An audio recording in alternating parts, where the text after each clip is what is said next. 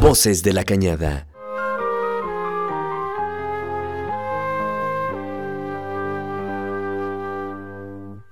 El diálogo de la División de Ciencias Sociales y Humanidades del Campus Guanajuato.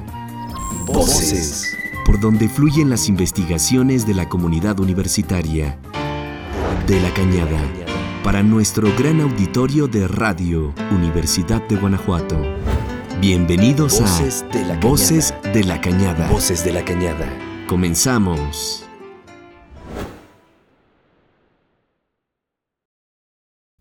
Regresamos a Voces de la Cañada en una nueva temporada.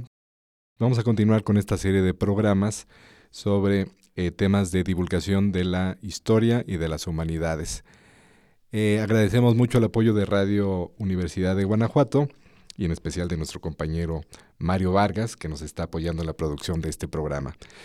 Pues eh, para dar inicio a esta nueva temporada de Voces de la Cañada vamos a retomar un tema que ya habíamos abordado anteriormente, la poesía, con nuestro autor favorito de este programa, el poeta chileno Raúl Zurita, y con su intérprete preferido en Iberoamérica, que es la doctora Asunción Rangel, a quien tengo el gusto de eh, saludar en esta tarde y agradecerle que esté en esta nueva temporada de Voces de la Cañada. Bienvenida, Asunción. Hola, Miguel. Pues muchísimas gracias por reiterarle la invitación a Zurita y a mí para que pues estemos aquí conversando contigo sobre este que ya es un favorito de la casa, no Ya puedes es el decir que favorito, no. bueno, y prácticamente el único, nada más le ha competido Dante. Nada más la Pero bueno, eh, hay que platicarle a, a la gente que nos escucha eh, que estas charlas eh, tienen la intención de familiarizarnos, acercarnos al mundo de la poesía, que es eh, pues un bien supremo en la cultura.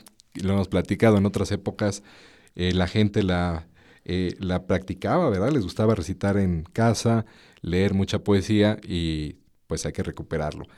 Y tomamos al autor que está estudiando, la doctora Asunción Rangel, pues parte de sus investigaciones profesionales, este poeta chileno, Raúl Zurita, que ha escrito muchas cuestiones sobre el sufrimiento, el dolor, ¿no? Lo conocimos aquí en estos programas eh, a través de ciertas obras que hablaban sobre eh, las masacres que se vivieron en Chile durante la dictadura de Augusto Pinochet en los años 70. El poeta chileno Raúl Zurita, nacido en 1950, ha ganado reconocimientos internacionales como el Premio Reina Sofía de Literatura. Y pues lo estamos conociendo en México y aquí en particular en Guanajuato a través de la doctora Asunción. El tema de esta tarde, que va a servir pues a adentrarnos a muchos tópicos que no solamente son de este autor chileno, sino que son generales de la poesía y del pensamiento en sí, es la orfandad. La orfandad tratada en Raúl Zurita. Pues si gustas platicarnos, ¿cómo está este asunto? Ay, pues tremendo asunto, tremendo asunto, Miguel. Y pues sí, decirle también a, a quien, quien nos escucha que pues el pretexto es Zurita, pero en realidad les hablaré aquí de, de, otros asuntos, de otros discursos este, culturales que, que no solo van del asunto de, de esta cosa rara que, que se llama la poesía, ¿no? De hecho, conver- conversaba contigo hace un momento en- sobre que Zurita no tiene una noción convencional de la escritura. Él no es de esos poetas que solo escriben en páginas de, o en hojas de máquina, ¿no? Es un poeta que, que ha escrito versos en el desierto de Atacama, ¿no? Este, en algún momento escribió algo como ni perdón ni olvido. Era algo que se podía ver solo si sobrevolabas alguna parte del desierto de Atacama, que es en donde encontraron uno, una de las fosas comunes más grandes ¿no? De, durante la dictadura chilena. Una cifra que, bueno, ahora para las cifras de este país Ya se de nosotros, ya se quedaron ¿no? chiquitas. se quedaron súper chiquitas, ¿no? Bueno, Zurita escribe no solo en, en la página en blanco, en la hoja de máquina o en el desierto de Atacama. Hoy les voy a hablar de un poema que escribió en el, en el cielo de Nueva York, en donde aparece una figura que lo ha dejado en orfandad, que es Dios. Y este, este poema, del que les voy a hablar un poquito más adelante, este, lo intentó reescribir en El cielo de la Ciudad de México, pero no le dieron permiso. Supongo que hubo ahí alguna, algún problema ¿no? de, de permiso del, del, Del espacio del aéreo. espacio aéreo y tal. Pero el poema está por acá y yo espero que alguna vez lo pueda escribir en el cielo de este país, ¿no? Sí. Nuestro. Y les voy a hablar de otro, otro textito que, que escribió que no tiene letras, tiene esta figura del, del pececito, que seguramente ustedes recordarán si fueron de niños a, a misa y vieron en Sí. el cáliz el pececito aquel pintado. Siempre llamaba la atención porque había un pescadito en el cáliz. Sí, sí. ¿Y es por qué? Es el alimento, ¿no? Sí. Del- es por eso, ¿no? Que Sí, el- es la palabra griega ictus, Ajá. ictus que sería la abreviación de Jesus Christus, Deus, hi- Hijo de Dios. Me Mm. Falta una palabra por ahí. Ictus, entonces se supone que era una clave secreta entre cristianos cuando eran perseguidos y pintaban el pescadito, que pescadito. en las iniciales era la palabra ictus, que es pez en griego, pero se referían a Jesucristo, Hijo eh, de Dios entre los hombres. Oh, Ajá. Bueno, te, te voy a citar en lo que es cuando escriba esa parte del, del libro que espero tener listo el año que entra. Sí. Bueno, pues yo les voy a hablar de, pues sí, de, de Raúl Zurita, ¿no? Y bueno, también conversaba contigo hace un momento de que el único otro poeta que ha aparecido en estas conversaciones que he tenido contigo es Dante, ¿no? Claro. que también es un adoradísimo de Raúl Zurita. Y bueno, en aquel momento hablábamos de que la Divina Comedia es un poema impresionante por muchas cosas y una de esas es la arquitectura del poema, ¿no? Es el infierno, el purgatorio, el paraíso, ¿no? La numerología permea el, el libro de Dante, ¿no? Son tres como este, el, el Espíritu Santo, este número tan, del tres tan privilegiado, Teológico ¿no? también, Teológico sí. importantísimo, ¿no? Y te, te comentaba aquella vez, ¿no? Lo voy a, a recordar aquí de refilón, que todos los últimos, ver- el último verso del infierno, la última palabra es estrellas, la última palabra del purgatorio es estrellas Sí. y la última palabra del cielo es estrellas. Entonces es esta cosa de la perfección de Dante que Zurita hace suya. Menciono esto porque el- hay un libro publicado en 2011 como, como primera edición y en 2012 se vuelve a publicar en, en Aldus y Sí. en la Universidad Autónoma de Nuevo León, que tiene como título el apellido del poeta, Zurita. Ujú. Y ese libro reúne toda la obra en verso de Raúl hasta 2008-2009. Y el primer verso de ese Zurita es, Mañana me marcho, papá. El último verso, Nunca me dices nada, papá. Entonces, el patriarca es algo que abre y cierra atenazando esa obra de Zurita que es su libro más importante, ¿no? Este, ya he conversado también contigo de, de lo importante, ¿no? Que, que es para, para Raúl Zurita, pues sí, este Dante y la figura del padre, ¿no? Habíamos hablado sobre Priamo, el padre de. Héctor, que es este quien va y le, le pide a Aquiles que le devuelva el cuerpo de su hijo. Y bueno, hay una, una escena muy conmovedora en, en la Iliada Sí. que Zurita retoma para hablar de el poder del abrazo al enemigo. ¿no? Ajá. Bueno, acá yo estoy tratando de este, poner en la mesa de discusión ya no Aquiles, con el que siempre tendré así una fascinación, sino a Priamo y, y particularmente la figura del padre. Ya les he dicho lo importante que es para Zurita que inicia su obra en verso con un- una mención al padre y la termina con, con una mención al padre. Pero bueno, antes de, de hablarles de, de otros momentos en donde descuella la figura paterna, o más bien la ausencia del padre, la orfandad, en la obra de Zurita estaba recordando hace un momento, y me voy a permitir recomendar ampliamente, la lectura de un libro de Philip Roth que se llama Patrimonio. Y es, un, una, es una novelota así ladrillón. Sí. De corte autobiográfico o de esto que se llama las escrituras del yo. Y lo que cuenta ahí es la, agonía del padre. el personaje principal está en el hospital acompañando al padre que está agonizando, con el que como te podrás imaginar, no tiene la mejor de las relaciones o no tuvo la mejor de las relaciones y durante toda la novela te estás enterando de lo complejísima de la relación entre él y el padre. Sí. Y llega un momento en que el padre, muy enfermo, agonizando, se levanta para ir al baño, pero justo en la puerta del baño se hacen los calzones, el, hijo lo alcanza a agarrar, lo levanta y el, el, hijo dice, este es mi patrimonio.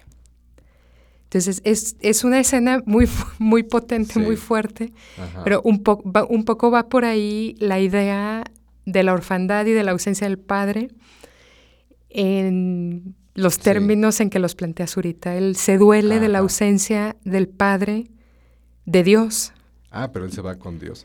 A ver, pero vamos a ver si podemos aquí este, atar cabos. Entonces, estamos hablando de figuras literarias la orfandad es la ausencia del padre. Siempre digo que cada ser humano tiene la necesidad, el anhelo de la figura paterna, a veces idealizada, pero ya en términos de las vidas concretas, pues muy conflictivas en general. Entonces, esta, eh, yo creo que es, eh, hay siempre un déficit entre la expectativa, el deseo, el anhelo que tiene cada persona de la figura paterna, del amor paterno, pero que pues raras veces se realiza. Y a veces las historias padres e hijos son bastante conflictivas y dentro de esas está la ausencia paterna.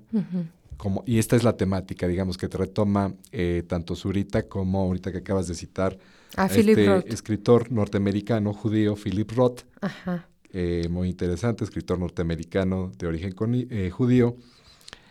Eh, Orfandad como ausencia, ausencia del padre. Entonces, esta es la temática que de distintas maneras, uno como novelista, otro como poeta, van a desarrollar. Pero entonces, la ausencia mayor, nos estás platicando, que encuentras ahorita es el Padre Dios. La, ausencia de Dios. La ausencia de Dios. La orfandad. Esa, esa, orfandad. Digamos que será esta también un, anhelo que no se cumple, que también cada ser humano anhela con el, tocarse con la divinidad sí. y a veces no la encuentra, muchas veces no la encuentra. Sí, bueno, ahorita les voy a hablar de ese dios, suritiano que es, es un dios terrible. Este, bueno, antes sí también quisiera decir que, que la orfandad es no solo la ausencia del padre. Te escuchaba hablar y, pensaba en una novela de Julián Herbert que se llama Canción de tumba, no canción de cuna, sino canción de, tumba. tumba. Léanla, háganse un favor léanla. Es una novela y es la madre, la figura de la madre, ¿no? Yo recordaba este, esta novela de Philip Roth a propósito de la agonía del padre, porque también hace muchos años que estuvo por acá Julián, que estuvo en Valenciana y dio un curso de narratología y presentó álbum Iscariota acá y fue una cosa impresionante porque además Julián es un poeta para mí muy interesante. Yo recuerdo no leer sus poemas, escucharlo, no leer sus poemas, sino escracharlos. O sea, no es un poeta convencional, no, es un poeta... ¿Qué significa esto, escrachar? Escrachar es, este, Julián tenía sus, sus poemas, pero no los leía como piramidal, funesta, este, lleno de mí, sitiado en mi epidermis, sino que era como un rap. Entonces estaba él escrachando sus versos, sí. Entonces, hay una, una dimensión performativa de la poesía ahí muy interesante, que proviene de esto que anda trabajando Mario, que nos mira con algo de suspicacia. Del otro lado de la cabina, nos está diciendo a ver qué tanto dicen. Que son los llamados géneros bajos de la lírica, ¿no? El son jarocho, la décima, estas cosas del, de, que, que se cantan. Entonces la poesía tiene efectivamente su performatividad. ¿Cómo, Totalmente. lo ¿Qué ritmo le das? La poesía en un principio fue performativa, o sea, eso, el, ese poema que escribió Homero se recitaba, ¿no? Sí. O sea, no eran, no er, los griegos, por supuesto, como saben, eran una clase, la clase que tenía acceso a la arte, a la educación, y tal, no eran todos, ¿no? Pero los poemas se recitaban. Estaba el, bardo con la lira, tocando y recitando el poema y con cierta entonación en particular. A mí me llama la atención, perdón. Yo eh, conocí a Zurita a través de estos programas. Vi algunos videos en YouTube. Me llamaba mucho la atención la entonación, que se me hacía como un sonsonete de na, na, na, na, na. Muy chistoso. Luego, yo nunca había escuchado a Neruda, también chileno. Dije, ah, me hizo sentido, lo oí muy parecida a la entonación. Entonces digo, ah, debe de ser toda una performatividad muy de, el, de Chile, muy chilena. Este, y acá en México estamos acostumbrados a otros tipos de entonaciones y otras formas en las que se lee la poesía. yo no sé a qué poetas escuches leer sus poemas. No, ya no, porque en México como que eso se pierde, ¿no? Yo creo que depende. Si tú escuchas el emblemático Sabines en Bellas Artes, o sea, Sabines leyendo su poesía es el mejor, ¿no? Sí. Pero hay otros que resultan bastante soporíferos, ¿no? Escuchándolos leer sus poemas, ¿no? uno de ellos lo diría, a ver si no me mandan por mí para jalarme las orejas, pues ese que escribió Piedra de Sol, ¿no? escucharlo leer su poesía es de las cosas más soporíferas. Octavio Paz. Totalmente. Completamente, sí. Todo, y sus amigos lo y él mismo lo reconocían. Lee horrible. Sí, leía horrible. Y tiene razón. Y otro gusto que debe darse la gente ahora que estamos eh, promocionando el gusto por la poesía y el conocimiento regresar a esas eh, lecturas de Sabines en Bellas Artes, que también deben de estar en YouTube. Sí, y, y, y, y, con mucha naturalidad, como les sale la voz, el ritmo, y este todos recordamos esos fragmentos de los amorosos, la muerte del general, no, qué cosa. Es una cosa impresionante. Ese sería como el ABC para cualquier persona que quiera acercarse al calor, al calor de la transmisión poética a través de una bonita entonación. Vámonos con Sabines. Zurita es un excelente lector. es, tiene esta, esta performatividad. Sí. Yo creo que te referías a, su lectura de Cantos Amor Desaparecido que lo hace frente al Museo de la Memoria en Santiago, ¿no? Sí, vi algunos, ajá. Es una cosa impresionante, porque además se lo sabe de memoria. El tipo no lo está leyendo, lo está recitando de memoria. No sé si lo recuerdas. Y sí, hay, un, hay una cercanía entre él y Neruda, por supuesto. Él tiene algunos ensayos en donde habla de, del canto general, que también quien no ha leído el canto general, hágase un favor y lea el canto general de Neruda. ¿no? Ajá. Es otro de esos ladrillotes impresionantes, pero es una cosa alucinante, ¿no? Y yo cuando, ahora que empecé a trabajar otra vez de manera sistemática y seriamente con Zurita, que tuve que volver a leer el canto general, entendí muchas cosas de Zurita, ¿no? Yo no recuerdo haber, no recuerdo haber escuchado a Neruda leer su poesía, pero sí que sé que, se, que está ahí, no solo Neruda, ¿no? Está, está Pablo de Roca, están otros poetas chilenos que, que son como estos ríos de sangre, ¿no? En el, torrente de la poesía chilena, que, que, sí que se da por, por el tono, por los temas, por el tratamiento, ¿no? De las Imagínate estos viendo las cordilleras, las cosas que escribe Neruda sobre las cordilleras son de las cosas más hermosas que hay en el planeta. Eso es algo que la gente tiene que leer. También. Sí, totalmente. Bueno. Qué bueno, pues tuvimos un excelente preámbulo. Todavía no entramos al tema, que es la orfandad en Zurita y Philip Roth y Gerber y algunos otros, pero estuvo muy buena esta... Esta, esta desviación. Muy bien, pues es, de lo que se trata acá. No, nada más quería decirte eso, ¿no? Que la orfandad no es solo del padre, es el, el huérfano, ¿no? El, el, el que está solo en el mundo, la que está sola en el mundo. Desamparado. El desamparo, ¿no? Es una cosa de la que Zurita va a hablar. Y de la que se va a doler más es del abandono de Dios. Ah, nos quedamos con eso. Explícanos cómo está eso. Él, este, te decía que escribió un poema en, en el cielo de Nueva York. Sí. En 1982.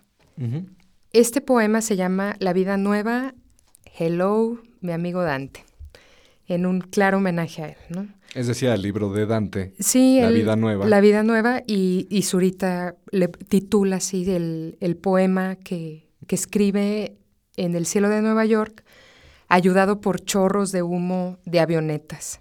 Hay un, fragmento del video en esta página a la que también cada que puedo le hago promoción, que es memoriachilena.cl. Ahí buscas Raúl Zurita y aparecen varios documentos.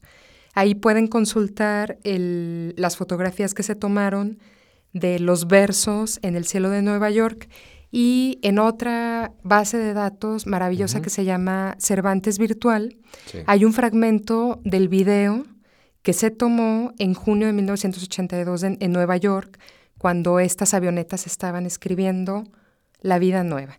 Y la vida nueva es esto. Mi Dios es hambre, mi Dios es nieve, mi Dios es pampa, mi Dios es no, mi Dios es desengaño, mi Dios es carroña, mi Dios es paraíso, mi Dios es chicano, mi Dios es cáncer, mi Dios es vacío, mi Dios es herida, mi Dios es gueto, mi Dios es dolor, mi Dios es mi amor de Dios. Tenía que haber un silencio. Sí, por supuesto.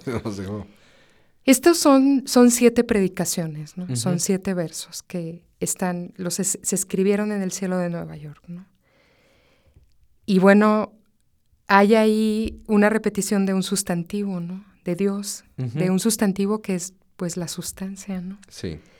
Y como te podrás dar cuenta, el tema es Dios y lo que se dice de ese tema, uff, hambre, no, carroña, desengaño, cáncer, dolor.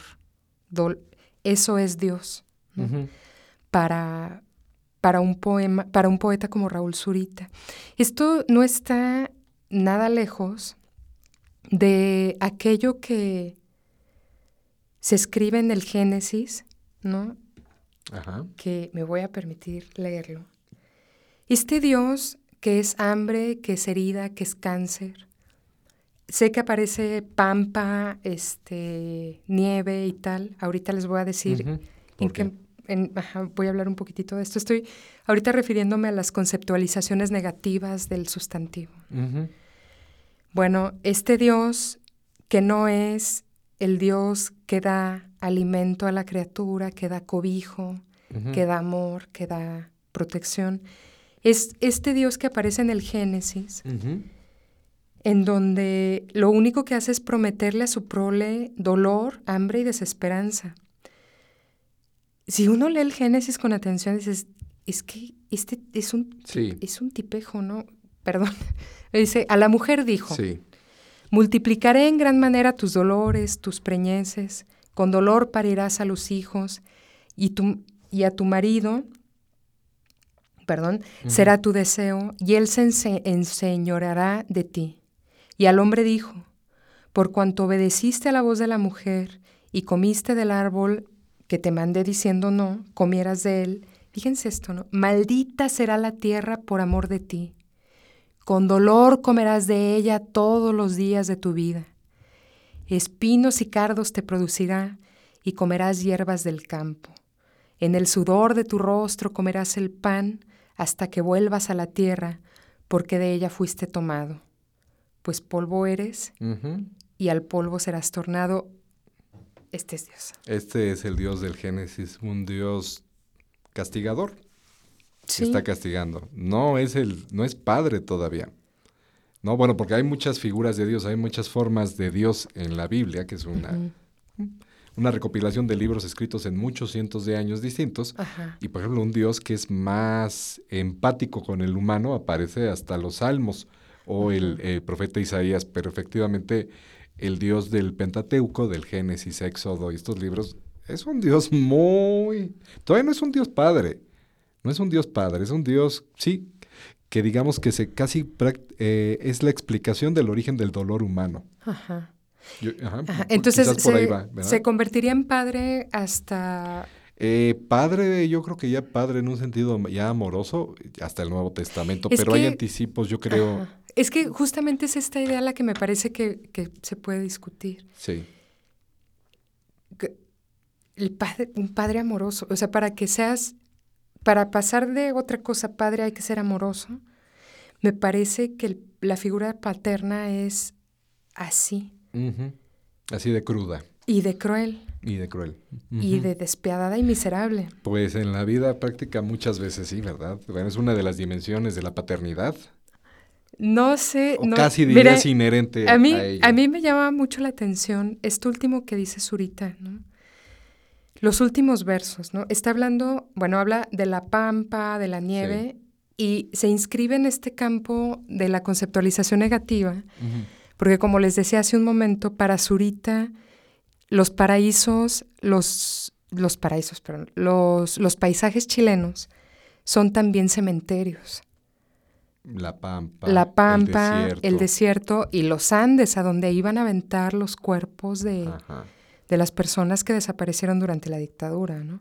Bueno, está hablando de esto, está hablando de la carroña, está hablando del cáncer, está hablando de la herida. Y estos dos últimos versos a mí me, generaron hasta un dolor de cabeza como tres días porque no, no entendía yo de qué iba. Mi Dios es mi amor de Dios. Esa necesita una buena explicación. Sí. ¿Qué tal si hacemos ahorita una pausa? Vamos a hacer una pausa aquí en Voces de la Cañada y nos quedamos con esta parte del poema de Raúl Zurita que nos está presentando la doctora Asunción Rangel, Orfandad. Y es que esta última sí nos deja nos deja mudos porque se advierte que hay una densidad de sentido, pero de entrada no alcanzo a descifrarla, pero ahorita ella nos va a explicar. Eso, sí. Muchas gracias. Regresamos en un momento a Voces de la Cañada. En un momento regresamos. Voces de la Cañada. Voces de la Cañada.